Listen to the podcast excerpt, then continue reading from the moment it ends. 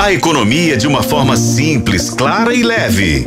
Economia Descomplicada com a editora adjunta de atualidades e de economia de O Tempo, Cíntia Oliveira. Tudo bem, Cíntia? Tudo jóia. Oi, Adriana. Oi, Léo. Oi. Oi, ouvintes.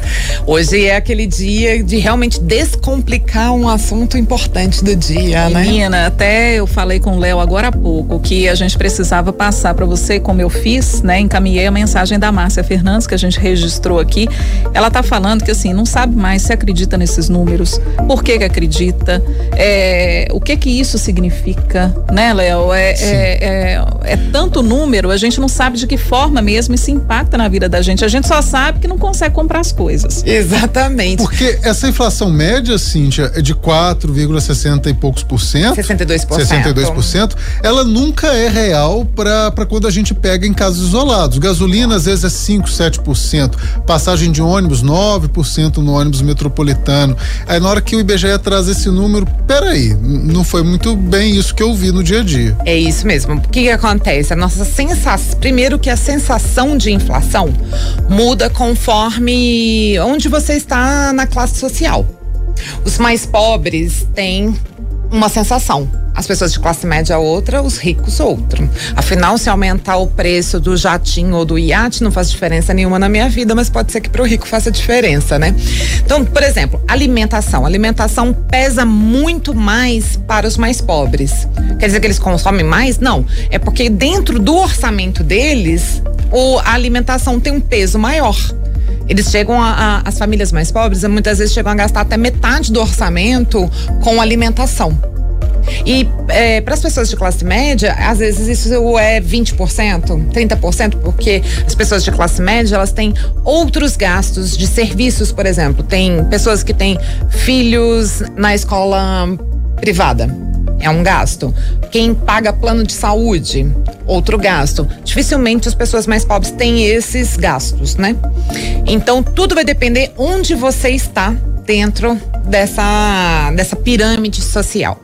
O que, que aconteceu ao longo de 2023? Uh, ah, os alimentos, vários alimentos ficaram mais baratos. É, então, Óleo de soja teve uma queda de 28%. Uh, ah, as carnes, de forma geral, ficaram 9,37% mais baratas. O frango em pedaços, por exemplo, ele teve uma queda de 10%, maior que 10%. A farinha de trigo caiu 9,14%. O leite longa-vida, que eu acho que muita gente deve ter percebido, né? Que chegou 2022 não estava nem dando para tomar leite. Tinha uma época que estava 7, 8 reais o litro, Exatamente. Né? dependendo do leite. Hoje você já encontra por em torno de entre 3,50 e 4 reais, dependendo Justamente. do supermercado que você vai, da marca, né? Então, o, o leite longa-vida ao longo do ano caiu 7,83%. São alimentos que fazem muita diferença na vida das pessoas. E a, o setor de alimentação, ele é o que tem o maior peso na hora que você vai calcular a inflação. Por quê? Porque é o que todo mundo mais gasta mesmo, né, gente? Faz parte da nossa vida gastar com o supermercado. E a alimentação, de modo geral, aumentou só 1% ao longo do ano. Então ela acaba lembrando que o cálculo da inflação é uma média de tudo. Uhum. Então a alimentação puxa para baixo esse cálculo. Aí vamos pensar que tem as coisas puxando para cima. É, plano de saúde, por exemplo, subiu 11,52%. A energia elétrica subiu 9,52%. Isso tudo que eu tô falando é em nível nacional, tá, ah. gente? Não tô falando da CEMIG, da Copasa, da Unimed, não. Tô falando de forma nacional. E o que mais pesou para o brasileiro uh, em 2023 foi o setor de transporte, que de forma geral, em média, subiu 7,14%. Onde que, como é que nós chegamos nesse 7,14%? A gente vai olhar a média de gasolina, diesel, etanol, uh, passagem aérea, passagem rodoviária, uh, transporte público, metrô, tudo isso a gente vai somar do Brasil inteiro e chegar nesses cálculos. A gasolina, por conta da reoneração dos impostos, Lembrando que o Bolsonaro, lá em 2022, tinha encontrado um jeitinho de é, reduzir os impostos. Ele tirou os, os federais e obrigou os governadores a reduzir o ICMS, né? E aí houve a reoneração ah, voltou-se a cobrar os impostos em 2023 e por isso a gasolina subiu 12,09%. E a gasolina é o que tem o maior peso dentro desse grupo de transportes. Então ela puxa o transporte para cima.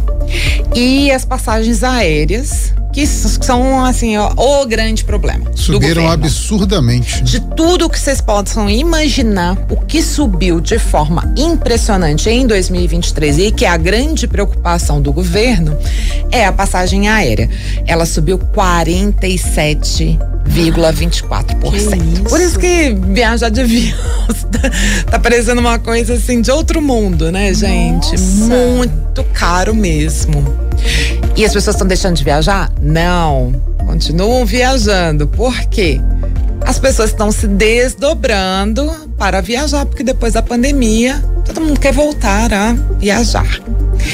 Então, o que eu tô colocando é muito número, né, gente? Muito, muito, muito número.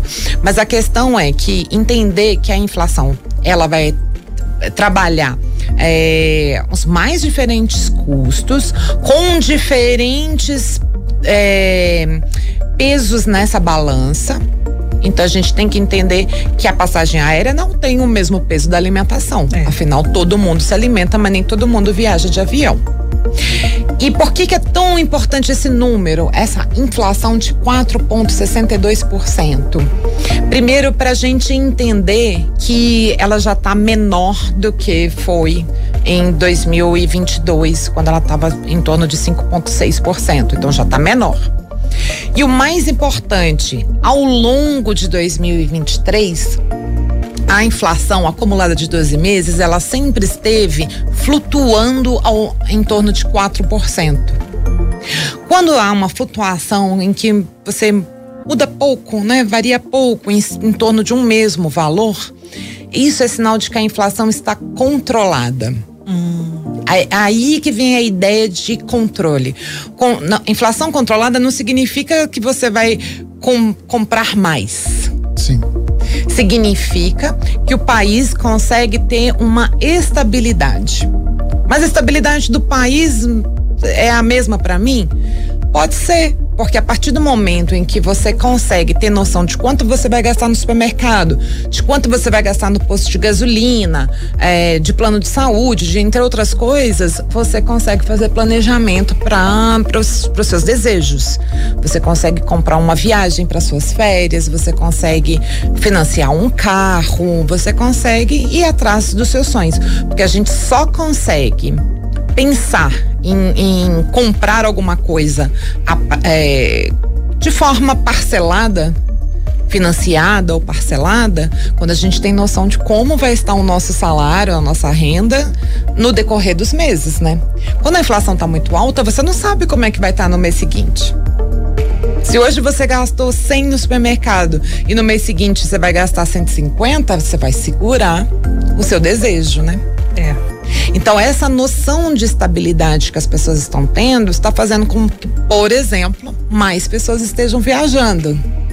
Com as pessoas viajando, a demanda está alta.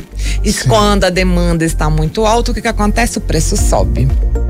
E aí, por isso que o preço está nas alturas é, as companhias aéreas estão aproveitando que os aviões estão lotados para deixar a passagem lá nas alturas e elas conseguirem recuperar tudo que elas perderam em 2020, especialmente. Cintia, a gente tem que terminar porque o nosso prazo Desculpa, já passou. gente, é porque o assunto é longo. Não, mas perfeito. sem problema nenhum, mas eu queria um comentário seu sobre a alimentação esse ano, porque você deu uma aula pra gente aí falando sobre como os alimentos puxaram a inflação para baixo em 2023.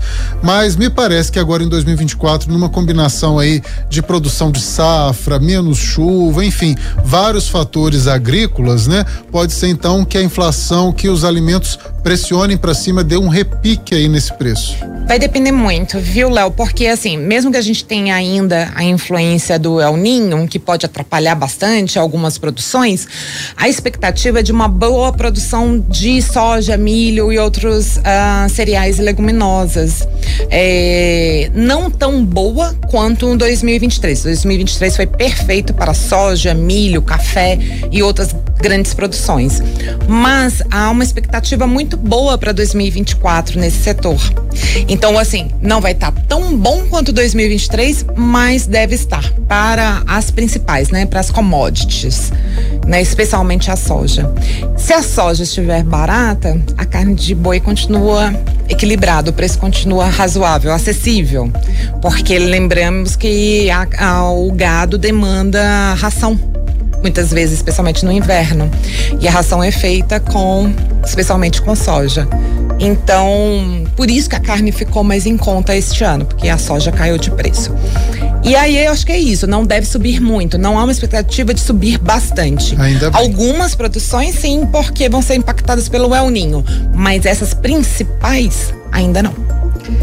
Cíntia, perfeita explicação. Tenho certeza que a Márcia entendeu, né? Eu entendi. Nós aprendemos demais. Aprendemos muito aqui, porque a gente sempre fala inflação, inflação, mas a gente nunca ver uma explicação tão detalhada. É difícil a gente ver, né? Uma explicação Sim. detalhada é, a respeito desses índices. Eu acho que realmente o ouvinte o espectador. Só lembrando também tempo... que eu, esse número é importante porque muitas vezes a gente usa ele para reajuste, reajuste de, de salário, reajuste uhum. de aluguel, as mais diferentes reajustes, não, de, não às vezes o IPCA, mas esses índices, né? Esses índices calculados pelo IBGE, pela Fundação Getúlio Vargas, por isso que eles são tão importantes, porque eles afetam a vida da gente na hora que a gente planeja os reajustes.